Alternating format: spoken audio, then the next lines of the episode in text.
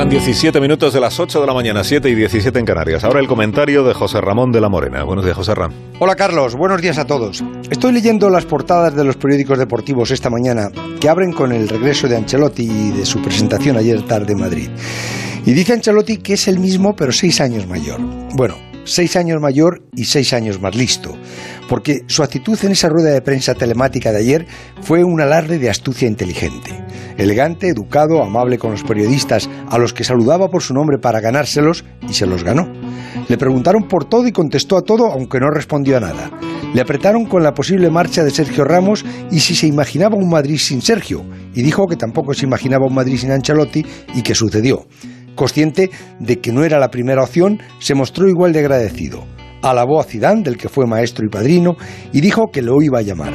Habiendo ganado todo, en las cinco ligas más importantes del mundo, Ancelotti no presumió de nada y se mostró humilde y sencillo. Y la humildad es una virtud, y las virtudes las tienes que demostrar tú porque los defectos te los buscan los demás y te los encuentran. Ancelotti ya conoce al Madrid por dentro y ahora lo ha conocido por fuera, entrenando en otros clubs donde los dueños actúan de manera parecida, pero en ciudades donde se vive peor y hace más frío. Y en ellas no está uno de los dos clubs más importantes del mundo.